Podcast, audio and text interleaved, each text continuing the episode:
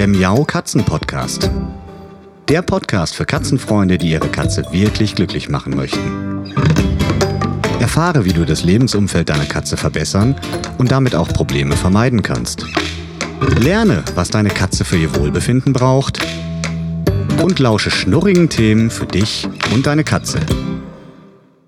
Ich freue mich, dass ich heute eine ganz besondere Interviewpartnerin im Katzenpodcast habe, nämlich die Fachtierärztin Dr. Julia Fritz. Herzlich willkommen, Frau Fritz. Vielen Dank für die Einladung. ja, ich freue mich wirklich sehr. Wir haben uns ja im letzten Jahr endlich mal persönlich kennengelernt. Das war auch so ein schöner Zufallstreffer. Und das Thema Katzenernährung liegt mir natürlich schon ganz, ganz lange auf dem Herzen, da ich muss zugeben, das ist für mich ein absolutes naja, Horrorthema ist jetzt vielleicht übertrieben, aber ich finde Ernährungsfragen sowohl für mich als Mensch als auch für meine Katzen echt schwierig und ich weiß, dass es ganz, ganz vielen Katzenhaltern auch so geht. Und wer könnte einem da besser helfen als eine national als auch international anerkannte Spezialistin auf dem Gebiet der Tierernährung?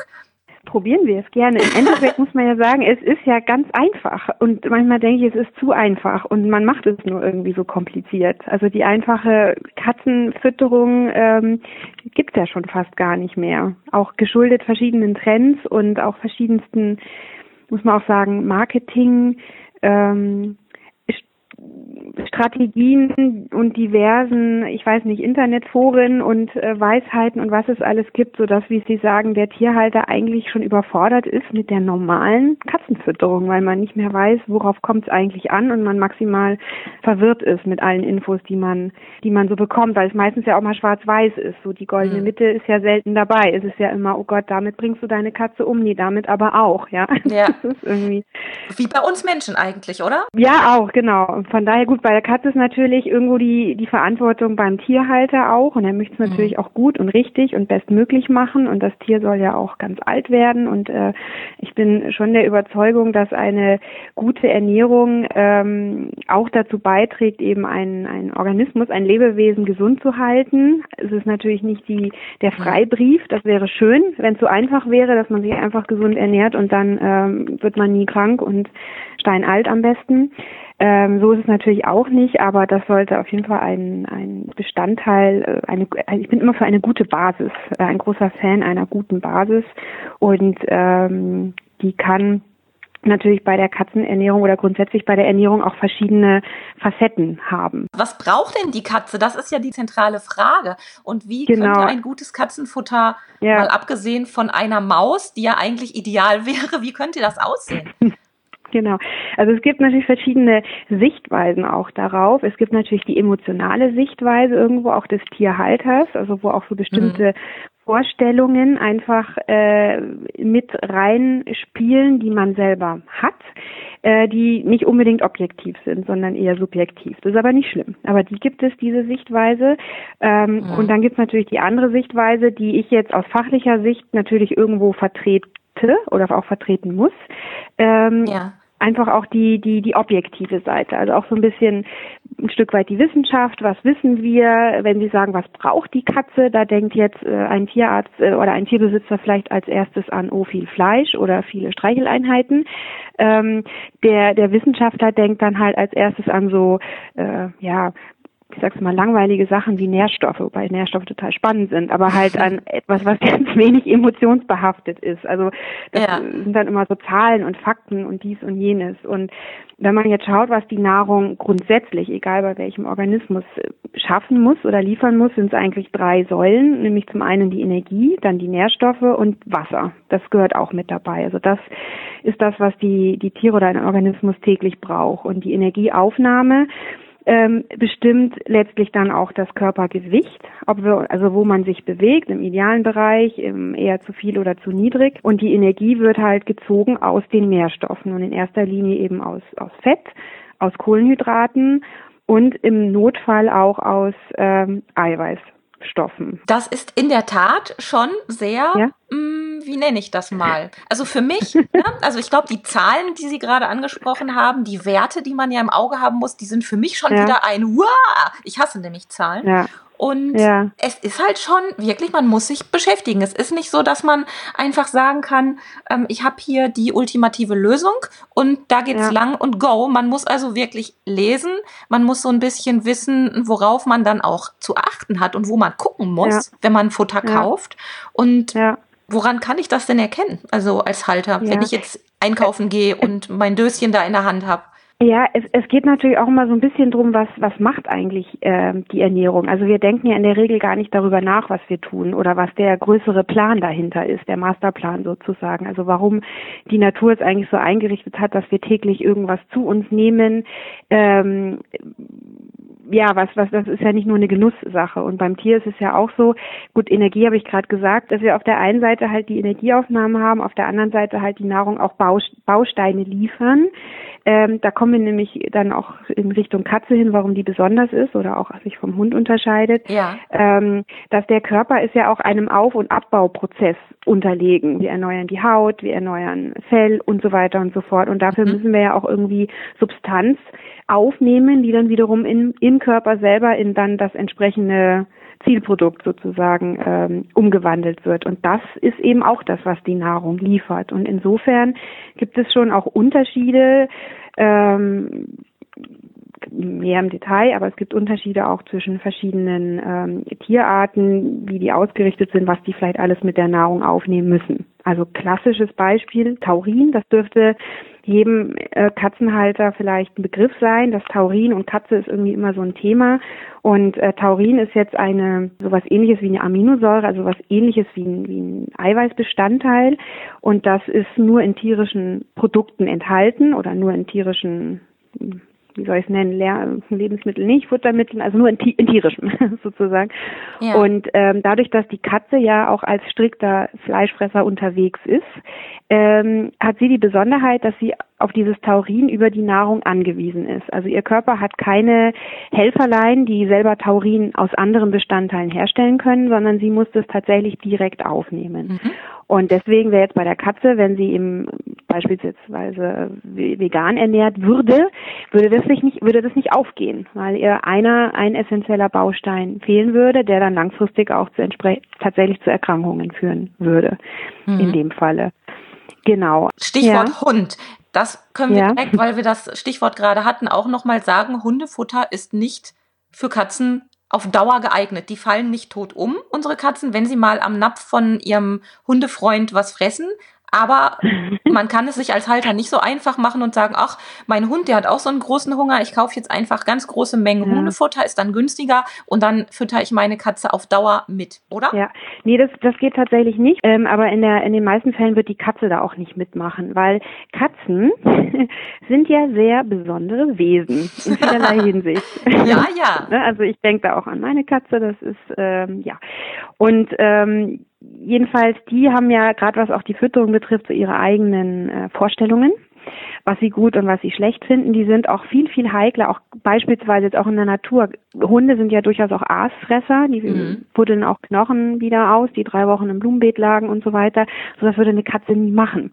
Also bei der ist, es gibt auch Katzen, die, wenn das Nassfutter eine halbe Stunde steht, dann rühren die das nicht mehr an. Ja, dann muss das äh, ganz frisch sein. Also da gibt es unterschiedliche Ausprägungen dieses äh, Fressverhaltens und insofern wird es wahrscheinlich schon an der Praxis scheitern, dass die Katze das gar nicht fressen würde, weil äh, zum einen das, ähm, das Hundefutter jetzt abgesehen von Nassfutter, ne, wenn ich jetzt an Trockenfutter denke, ist der Unterschied größer, ähm, ist nicht so schmackhaft in der Regel, ist auch nicht so proteinreich in der Regel. Also sowohl Hunde als auch Nass, äh, Hunde als auch Katzenfutter haben ausreichend Protein, aber Katzenfutter haben meistens sind eiweißreicher, weil die mhm. Katze auch mehr ähm, ja darauf gepolt ist, wenn man so will. Ja.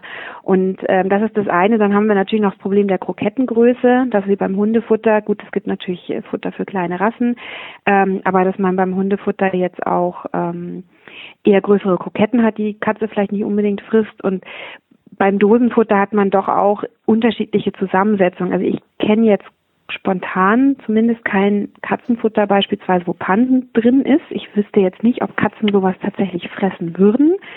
Ähm, aber da gibt's auch kleinere Unterschiede, äh, auch von der Konsistenz. Sie haben ja bei Katzen bei Nassfutter auch einfach ähm, eben diese Beutelchen in Soße, in Gelee und mit dem und jenem, also so.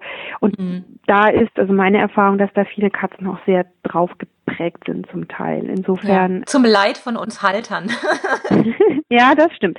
Also ich weiß nicht, ob sie da eh mitmachen würde, aber klar, sie würde nicht tot umfallen, wie Sie sagen, aber langfristig ist es so, dass äh, Hunde halt kein Taurin benötigen. Insofern ist äh, normalerweise in Hundefutter auch kein Taurin ergänzt. Und äh, demzufolge würde oder könnte eine Katze bei einer ausschließlichen Aufnahme von Hundefutter tatsächlich auf lange Sicht einen Taurinmangel entwickeln. Die Frage nach dem guten Katzenfutter, das ist etwas, was mich seit Einzug meiner ersten Katze extrem beschäftigt hat und schon zum Verzweifeln gebracht hat, weil wir Halter ja das Problem haben, was wir jetzt so als das gute Futter rauspicken, das ist ja noch lange nicht das, mhm. was unsere Katze auch dann frisst oder gerne frisst. Ja. Und da ja. gibt's ja die Katzen, die nicht so wählerisch sind und eher vernascht sind, die muss man dann eher wieder bremsen. Also es ist eine schwierige Sache. Ja. Und wenn ich losziehe und mir ein gutes Futter aussuchen möchte, weil ich vielleicht noch ein kleines Katzenkind habe, wo ich noch vielleicht ein bisschen mehr Spielraum habe, mit Futter was mhm. zu reißen und zu testen und sie an was mhm. Gesundes mhm. zu gewöhnen, was mhm. ist mein, meine erste Anlaufstelle? Worauf sollte ich als erstes achten? Und wo? Also, weil Sie, weil Sie gerade das Thema Katzenkind sagen äh, oder eingeworfen haben und auch diesen Engpass schon angezeigt haben, die man oft mit äh, ausgewachsenen Katzen hat, dass die einfach viele Sachen gar nicht fressen wollen.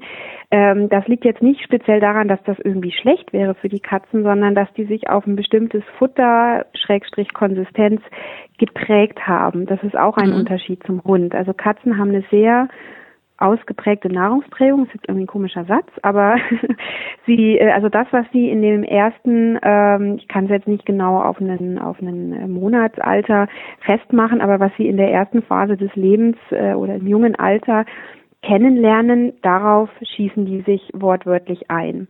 Und deswegen wäre meine Empfehlung jetzt unabhängig von der nächsten schwierigen Frage, was ist jetzt gesund für die Katze, dass man, wenn man ein junges Katzenkind ähm, zu sich nimmt, bekommt, wie auch immer, mhm. dass man tatsächlich versucht, im jungen Alter der Katze verschiedene Dinge anzubieten. Also das, damit meine ich wirklich von nass über frisch über auch tatsächlich ein bisschen Trockenfutter, mhm. ähm, dass sie einfach alle Varianten kennenlernt. Das heißt nicht, dass man das zwangsläufig dann weiterfüttern muss, ja. aber es ist doch oft so, dass man, oder es kann vorkommen, dass man irgendwann im Laufe des Katzenlebens vielleicht auf eine bestimmte Ernährungsweise angewiesen wäre.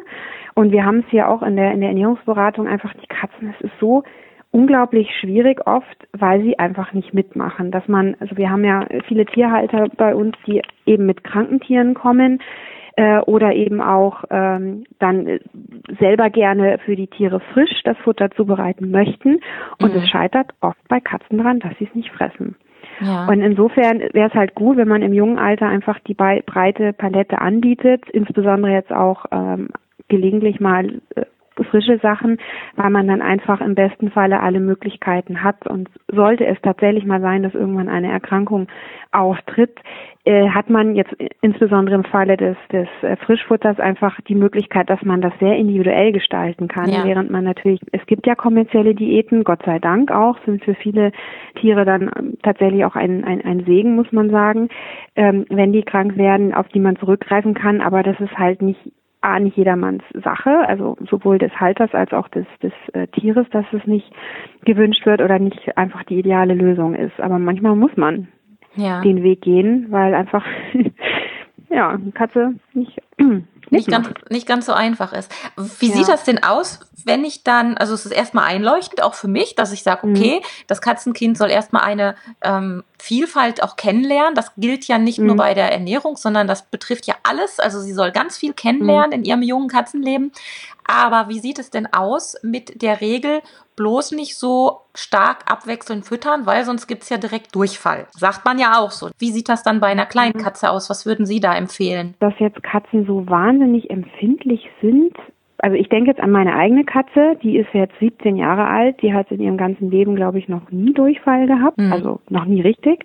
Und äh, die kriegt eine Mischung aus nass und trocken tatsächlich und verträgt es aber gut. Also ich wüsste jetzt tatsächlich nicht, ob das bei Katzen so ein großes Thema ist mit Durchfall. Aber vielleicht bin ich da jetzt auch zu wenig, äh, bin ich da jetzt auch zu sehr Tierhalter und gehe jetzt nur von meiner eigenen Katze aus, die das wunderbar verträgt. Also ich würde sagen, dass das sehr individuell ja? ist auch, ne? Also dass ja. es halt einfach ja. Katzen gibt, wie, wie Menschen, die empfindlicher sind bei einer Ernährungsumstellung, egal in welcher Form, und die dann da eher mit zu kämpfen haben. Das kann man ja dann auch wiederum individuell mal ausprobieren. Aber wahrscheinlich ist dann dieser Rat auch eher sowas wie, ähm, damit die Katze sich langsam an einen neuen Geschmack herantasten kann. Dieses Schrittchenweise. Ja, also es geht genau. Es geht eher um den Geschmack und tatsächlich um die Konsistenz. Mhm. Und ähm, inwieweit jetzt solche Wechsel tatsächlich zu Durchfall führen, muss man halt, oder gut, ein bisschen weicher Kot kann sein, aber das wäre jetzt auch aus meiner Sicht eigentlich nicht so dramatisch und ähm, reguliert sich auch in der Regel in ein paar Tagen von alleine. Man muss natürlich immer differenzieren, wenn jetzt eine Katze plötzlich Durchfall kriegt, da kann auch was ganz anderes ja. dahinter stecken. Und gerade bei jungen Katzen ist das Thema ähm, Parasiten ja jetzt auch nicht so äh, von der Hand zu weisen. Also dass man auch äh, offen bleibt und nicht immer nur auch eine Ursache beim Futter mhm. sieht, sondern halt auch andere Möglichkeiten in Betracht zieht. Aber ansonsten, ähm, mir ging es jetzt nicht drum zu sagen, man gibt der Katze Montag Nassfutter Futter. Dienstag kriegt sie selbst gekocht, Donnerstag, äh, Mittwoch kriegt sie Trockenfutter und äh, Donnerstag dann roh. So habe ich das nicht gemeint, sondern einfach, wie Sie es jetzt nochmal äh, betont haben, dass man einfach verschiedene Dinge anbietet, damit sie mhm. es kennenlernt. Und so wie ich das beobachte oder in meinem Klientel, die meisten Tierbesitzer ähm, mischen tatsächlich auch ähm, verschiedene Fütterungsarten. Also Klassiker ist, dass das Trockenfutter irgendwo rumsteht zur freien Verfügung, wenn die Katze mhm. möchte. Das habe ich sehr häufig und dann wird eben zudem entweder Nassfutter oder frisch zubereitetes Futter angeboten. Insofern hätten wir halt auch hier eigentlich dann die täglichen Wechsel und es springt mich jetzt äh, nicht an, dass das ein, ein, ein, ein großes Problem wäre. Aber es kann natürlich sein. Und ich meine, das, was eine Katze verträgt, oder es gilt auch beim Hund gleichermaßen, ist grundsätzlich erlaubt. Insofern muss man halt einfach äh, schauen, was hat man für ein Tierchen und kleine Tiere, ähm, also Jungtiere können grundsätzlich, was die Verdauung betrifft, mhm. eh etwas empfindlicher in Anführungszeichen sein, was aber meiner Meinung nach auch damit zusammenhängt, dass das ganze Immunsystem und auch Verdauungssystem ja noch in der Entwicklungsphase mhm. ist. Also das entwickelt sich ja weiter. Die kommen auf die Welt mehr oder weniger steril, ja, die kommen das Immunsystem muss erstmal lernen, die ganzen ähm, Keime aus der Umgebung, aus der Nahrung und so weiter auch dann einzustufen. Und auch das Magen-Darm-System entwickelt sich ja. Ne? Von der Muttermilch, die also höchst verdaulich ist, vom Dünndarm und Dickdarm, ähm, das verändert sich auch im Laufe des ähm, des Lebens, es geht jetzt zu weit, aber des ersten Abschnittes mhm. im Leben äh, in Abhängigkeit davon, was für eine Nahrung auch aufgenommen wird. Deswegen ähm, muss man da auch mal ein bisschen gucken bei Jungtieren oder ich denke mir, ähm, dass es da gerechtfertigt ist, auch dem solche Probleme auch dem Alter mal zuzuschreiben. Mhm wenn die Katze ansonsten natürlich topfit ist, ja, und das auch, man muss auch immer unterscheiden, wenn wir jetzt auf dieses Durchfallthema eingehen oder Unverträglichkeitsthema, was passiert tatsächlich und wie heftig sind die Symptome, weil auch oft alles in einen Topf geschmissen wird. Ja. Und ähm, ein bisschen, ich sage jetzt mal, weiche Kotkonsistenz ist jetzt noch nicht automatisch eine Hundverträglichkeit oder was Dramatisches. Mhm. Und man muss auch immer gucken, wie geht's dem Tier dabei und äh, was gibt's sonst noch für mögliche Ursachen, eben Stichwort Parasiten etc. pp. Und das wird im, doch eher teilweise vergessen, bewusst oder unbewusst oder absichtlich oder unabsichtlich, ähm, dadurch, dass wir halt auch manche äh, zu, zuweilen eine einseitige Informationsgabe auch mhm. finden, ne, was jetzt zum Beispiel Wurmkuren oder so betrifft. Ja, da gibt es viele Stimmen, die sagen, um Gottes Willen, das ist das Schlimmste, was man machen kann. Und ähm, dadurch sind wir wieder beim Ursprungsthema, dass halt eine zunehmende Verunsicherung ähm, daraus resultiert, dass man eigentlich gar nicht mehr weiß, was mhm. man machen soll und was das Richtige ist. Ne? Und dadurch, dass es immer entweder oder gibt, wie gesagt, mit der Wurmkur machst du alles kaputt, was de facto nicht stimmt, ähm, haben wir halt auch heute Probleme, die die ähm, oder Wahrnehmungen, die jetzt vor ein paar Jahren so noch nicht ähm, an der Tagesordnung mhm, standen. Verstehe. Das heißt, ich habe also mal so den Idealfall beschrieben. Ich habe jetzt mein mein Katzenkind aufgenommen, habe dem über eine ganze Zeit verschiedene Futtersorten mal so gezeigt habe vielleicht auch festgestellt, mhm. was sie gerne frisst oder lieber frisst ähm, als was das, was sie nicht frisst, also ihre Lieblingsfutter vielleicht rausgefunden. Und jetzt mhm. stehe ich da und muss mir überlegen, wie möchte ich denn mein Katzenkind langfristig ernähren. Und dadurch, dass sie schon so eine Vielfalt kennengelernt hat, kann ich jetzt mal positiv gestimmt sein und sagen, das wird sie dann auch fressen. Also liegt wieder der schwarze Peter bei mir. Jetzt bin ich wieder da und muss gucken gehen, wo kriege ich denn mein gutes Futter her und wo fange ich an mit dem ganzen Thema. Ja, also es ist so, Sie müssen sich natürlich grundlegend entscheiden, welchen Weg möchten Sie gehen. Ja, wollen Sie jetzt ein kommerzielles Futter wählen, wo sozusagen der Hersteller dann die Verantwortung hat, im besten Falle mhm. äh, dafür Sorge zu tragen, dass alles in richtigen Mengen und äh, richtiger Zubereitung in diesem Futter enthalten ist, damit der Katze an nichts fehlt. Das ist ja streng genommen auch sogar vom Gesetzgeber eigentlich so vorgesehen oder wird so verlangt. Hält sich nicht unbedingt jeder dran, aber gut, das ist ein anderes Thema. Ähm, oder will ich den Weg gehen, dass ich sage, nee, ich möchte äh, total gerne wirklich alles in der Hand haben. Es macht mir Spaß, das Futter zu bereiten. Ich möchte gerne wissen, wo es herkommt. Ich mhm. möchte entscheiden können, wo es herkommt ähm, und bereite das selber zu. Das heißt, da muss dann der Tierhalter, hat der Tierhalter die Verantwortung, dass alle dass die Ration letztlich auch bedarfsgerecht und ausgewogen ist. Ja, ausgewogen bedeutet ja, dass man alle Nährstoffe im richtigen Verhältnis in der Ration hat. Das bedeutet nicht automatisch, dass man jetzt besonders abwechslungsreich füttert. Also das, das allein reicht mhm. nicht.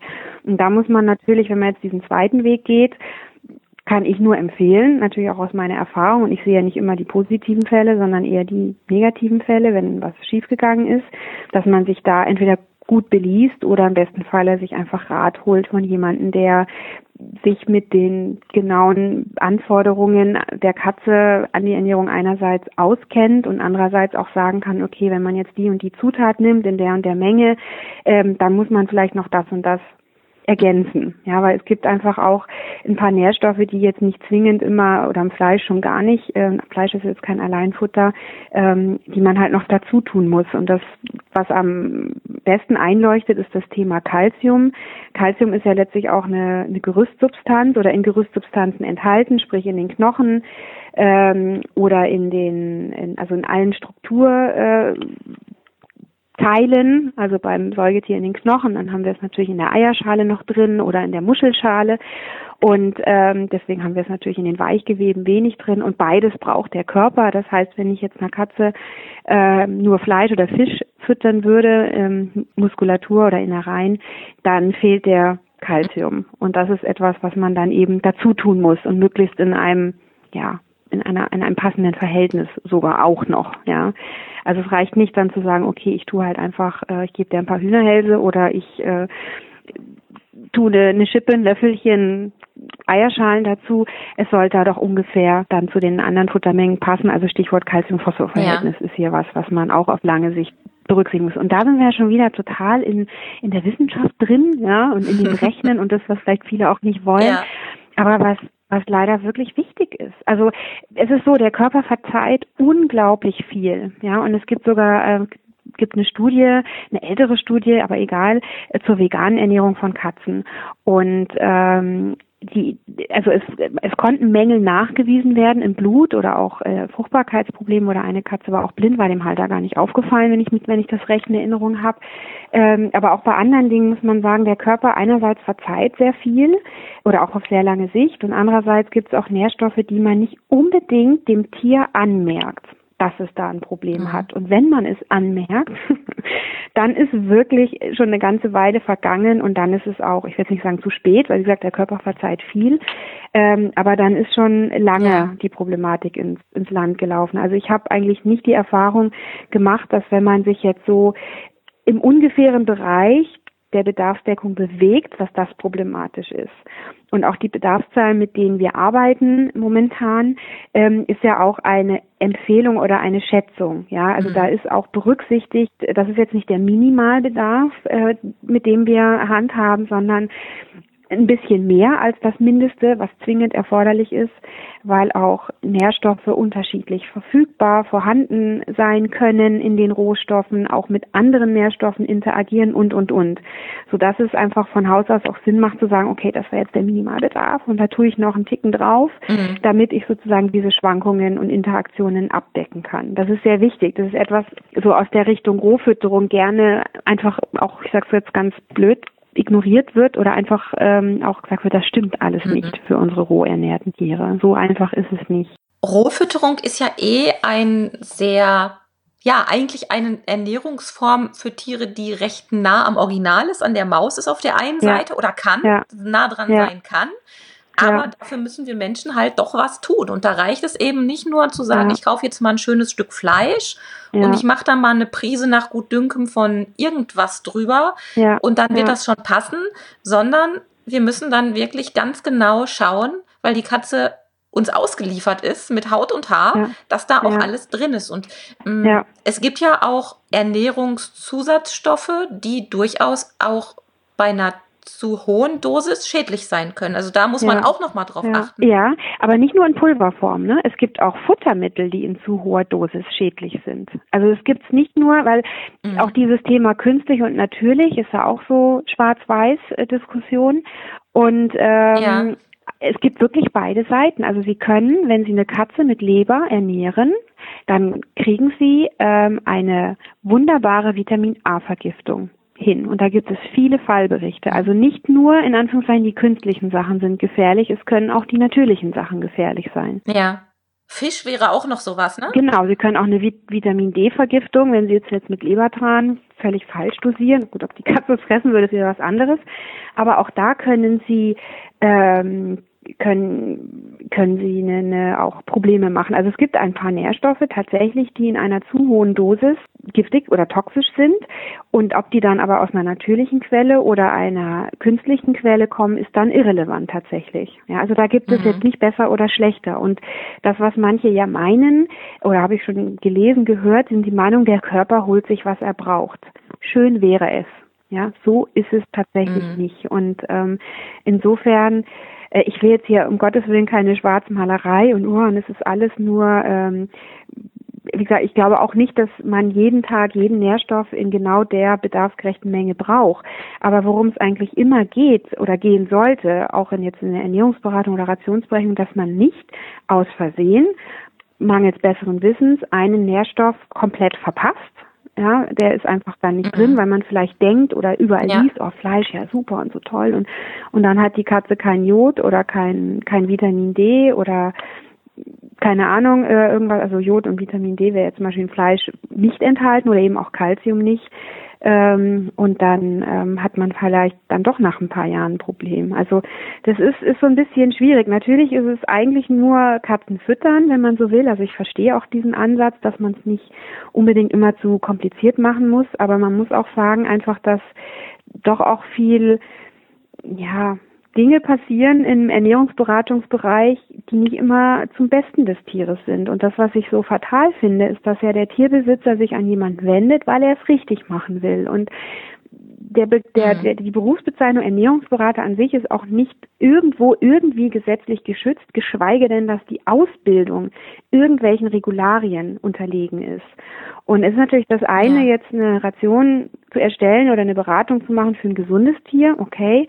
Aber beim kranken Tier ist meine Meinung, und ich bin wirklich sehr tolerant, hört es auf, da muss ein, ein Tierarzt, ein Fachtierarzt oder ein auf Ernährung weitergebildeter Tierarzt dann ans Werk, ja, weil er halt die ganzen, die, die gesundheitlichen Aspekte noch hat. Und das passiert tatsächlich wenig. Also man, man, wirklich, es gibt, es gibt Ausbildungen zum Ernährungsberater, ja, die laufen online ab. Ja, das noch nicht mal irgendwie persönlich. Und es sind dann ein paar Stunden. Ich habe mhm. von Programmen gelesen, von Ausbildungen gelesen, wo dann das Thema Krankheiten ganze 30 Stunden umfasst.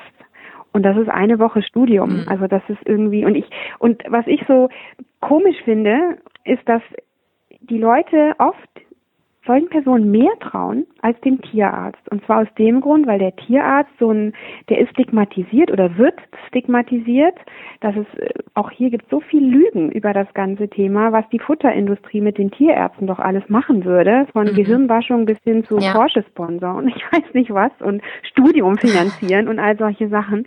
Total absurd. Und das finde ich irgendwie interessant, dass da so ein bisschen ja diese Schwarzmalerei so ein großes, äh, so eine große Bühne bekommt. Und das finde ich auch ein Stück weit schade. Aber zurück zum Thema. ähm, wenn man jetzt den Weg des der selbst zubereiteten ähm, Ration gehen möchte, muss man halt einfach ein bisschen kritisch sein. Wen frage ich was? Was erzählt der mir? Kann das stimmig sein? Klingt das mhm. schlüssig? ähm, weil man auch sagen muss, dass manches ja auch so ein bisschen beschönigt wird, nach dem Motto, ja komm, das passt schon, wenn du die Natur nachahmst, alles in Butter.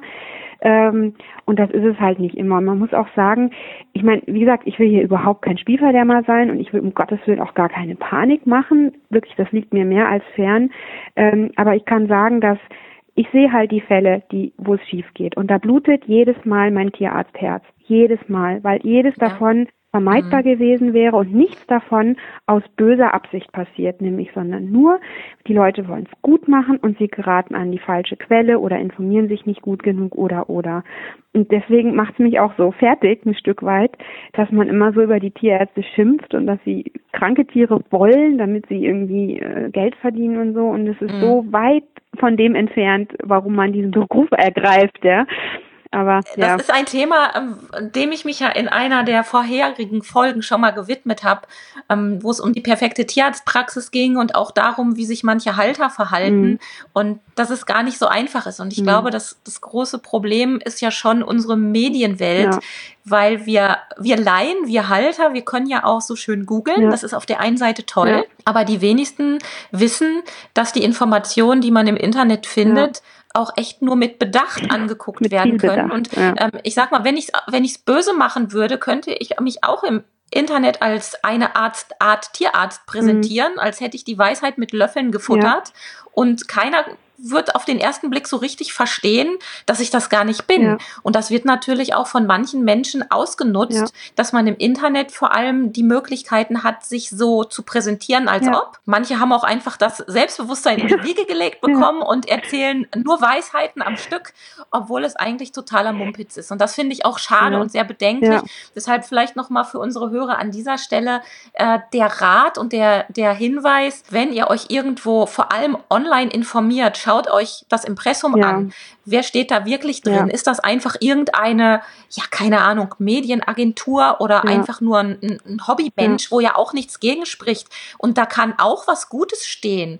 Aber trotzdem muss man das nochmal in Relation ja. sehen und sich dann nochmal beim Tierarzt vergewissern, ob diese Informationen, die man da zusammengesucht hat, auch wirklich Hand und ja. Fuß haben. Und das ist, glaube ich, eine ganz, ganz wichtige Geschichte, immer wenn es um Medizin geht oder ja, Ernährung ist ja ein irgendwie medizinnahes ja. Thema da muss man sich einfach vergewissern, dass die Informationen auch stimmen. Absolut. Das ist, also wenn Sie sagen Impressum, finde ich super, dass Sie darauf hinweisen. Ähm, vielleicht kann man noch, noch einen Zusatz dazu tun, auch bei, äh, auch die Quellen sind zu hinterfragen, weil es werden, ich kann ja einen mhm. Blogbeitrag schreiben, ja, also ich gibt manchmal Diskussionen, dann fragt man, okay, wer hat das gesagt, wo soll das stehen? Und dann kriegt man als Quelle einen Blogbeitrag. Ich mir, super, ja. schön. Und dieser Blogbeitrag hat aber keine Quelle. Also ich meine, wissenschaftlich, Wissenschaft soll ja jetzt kein Spielverderber sein. Das ist ja etwas ganz Großartiges und es hat einfach, gibt, bietet einfach die Möglichkeit, gewisse Fragestellungen mit einer gewissen Evidenz zu beantworten. Das heißt, es hat sich mhm. keiner ausgedacht, das hat auch keiner gekauft und getürkt. Das wird unabhängig, es ist ein ganz anderes Thema jetzt noch, wie sowas, äh, welches, welches Prozedere sowas äh, durchläuft. Und das ist genau das, was Sie sagen. Ne? Man kann sich im Internet durch bestimmte Beiträge als Experte vermeintlich auftreten. Und wie Sie sagen, mit dem Selbstbewusstsein, da staune ich auch Ganz drüber. Genau. Ja, also ich bin so kritisch, auch mir selber gegenüber. Und wenn ich was nicht genau weiß, dann gucke ich es lieber nochmal nach oder informiere ja. mich. ja, wirklich, ist verrückt. Aber es gibt auch hier tatsächlich einen, einen wissenschaftlichen Begriff dafür. Das nennt man Kruger-Dunbar oder Dunbar-Kruger-Effekt. Das sind zwei Leute, die eine Studie gemacht haben mit Menschen, die haben sie vereinfacht gesagt zu ihrem eigenen Wissen befragt wie schätzt du deine Kenntnisse ein? Ja. Und dann haben sie einen Teil der Teilnehmer zu einem bestimmten Thema geschult, ja, also informiert und so weiter und dann nochmal gefragt.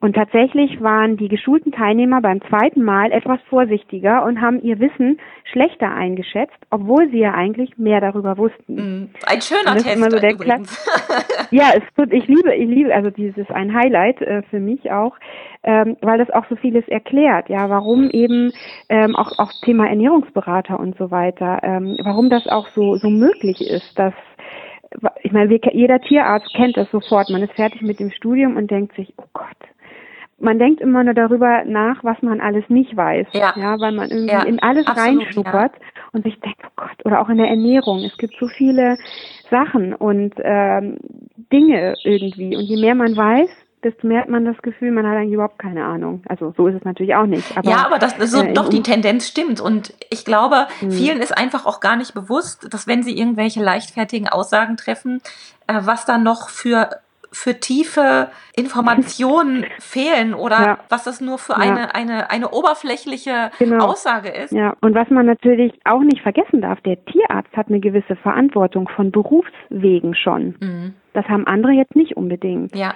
Deswegen ist auch dieses Thema mit der Rohfütterung so ein bisschen schwierig oder vielleicht auch deswegen so frontengebend. Also sie werden, man wird niemals von einer offiziellen äh, Stelle, Gruppe, was weiß ich, äh, Veterinärwesen ein, ein grünes Licht dafür kriegen. Genauso wenig aber auch im Lebensmittelbereich würde man das niemals bekommen. Ja. Und deswegen muss man so ein bisschen differenzieren, auch wenn ich jetzt, also ich als Tierarzt habe ja auch die Verantwortung, äh, wie gesagt, von Berufswegen, Berufsordnung her meinen Tierbesitzer aufzuklären über Nutzen und Risiken. Ja damit dann der Tierbesitzer die beste Entscheidung treffen kann. Das heißt aber nicht, ähm, dass jetzt jeder Tierarzt in die Schublade gesteckt werden muss, von wegen, ja, die sind ja eh nur dagegen, weil die Futterindustrie sie Gehirn gewaschen hat. Und ne, das ist totaler Blödsinn. Mhm. Aber man guckt so ein bisschen, so wenig hinter die Kulissen. Und ähm, das finde ich ist auch nochmal eine Position, dass wenn ich als Tierarzt irgendwie sage, hier fütter doch roh, gar kein Problem, und ich habe nicht darauf hingewiesen, dass im Worst-Case-Szenario dies und jenes passieren könnte und es passiert was, dann äh, habe ich, hab ich ein Problem. Mhm. Ja? ja, klar. So was ich damit sagen will, Ernährung ist einerseits wirklich sehr simpel, andererseits ist es aber auch, kann es auch kompliziert sein. Mhm. Und ähm, aber jetzt so unterm Strich in der Praxis, das, was rauskommt, nicht immer so schwierig. Und hinzu kommt natürlich auch, dass je nachdem von wie viel Seiten ich das betrachte, dass man einfach auch manche Ernährungsfehler gar nicht mitkriegt. Mhm. Das wiederum gibt natürlich manchen Haltern oder auch Berufsgruppen eine gewisse Sicherheit, dass sie es ja richtig machen, weil ihre Erfahrung ja zeigt das. Das Problem ist aber natürlich, dass jetzt ein Halter oder auch bestimmte Berufsgruppen nicht die Bandbreite an Erfahrungen mitkriegen, weil sie dann vielleicht eben doch nicht so sehr in der Medizin drinstecken. Und wenn jetzt ein Kollege irgendwie nachts den Hund aufmachen muss, weil er einen Knochen rausoperiert oder ich, keine Ahnung, ein junges Katzenkind sehe, was vom Behandlungs oder überwiesen bekomme, was vom Behandlungstisch springt und sich das Bein bricht. Ja, warum? Weil es einen totalen Kalziummangel hat, was man vorher außen nicht gesehen hat. Dann sind das natürlich schon Dinge, die dann mit in, in dieses, äh, in, in diesen Erfahrungsschatz reinfließen, wo man dann sagt, Vorsicht, da müssen wir aber mal gucken und hier müssen wir mhm. mal hinterfragen. Na, das ist in den seltensten Fällen irgendwie böse gemeint oder weil man die Dinge verkomplizieren möchte. Nein, man möchte sicherstellen, dass das Tier äh, wirklich gut ernährt wird und dass der Halter umfassend aufgeklärt ist, damit er auch wirklich gucken kann, oder, oder so mache ich es auch, dass es gibt nicht die eine Lösung. Man muss, also ich sehe das immer als Gesamtes, ja, Halter, Tier und auch die Lebensumstände als ein in sich mhm. geschlo geschlossenes System mit natürlich offenen Türen, ja. Aber ähm, und und da darin trifft man dann die Entscheidungen. Das war der erste Teil meines Interviews mit der Fachtierärztin Dr. Julia Fritz zum Thema Ernährung. Weitere Informationen zu Frau Dr. Fritz findet ihr wie immer unter den Show Notes auf www.katzen-podcast.de. Dann unter dieser Folge, das ist die Nummer 70, und da findet ihr alle Kontaktinformationen und auch den Link zur Homepage von Frau Dr. Fritz. Ich hoffe, euch hat es gefallen und ihr konntet einige wichtige Informationen zum Thema Ernährung aus dieser Folge herausziehen. Und in der nächsten Woche geht es dann mit dem zweiten Teil weiter. Bis dahin, tschüss! Das war eine Folge des Miau Katzen Podcasts von Sabine Rutenfranz.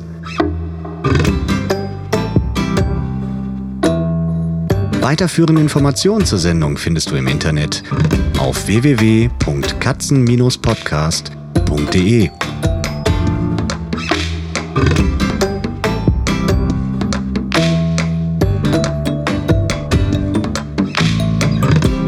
Und jetzt aus die Maus.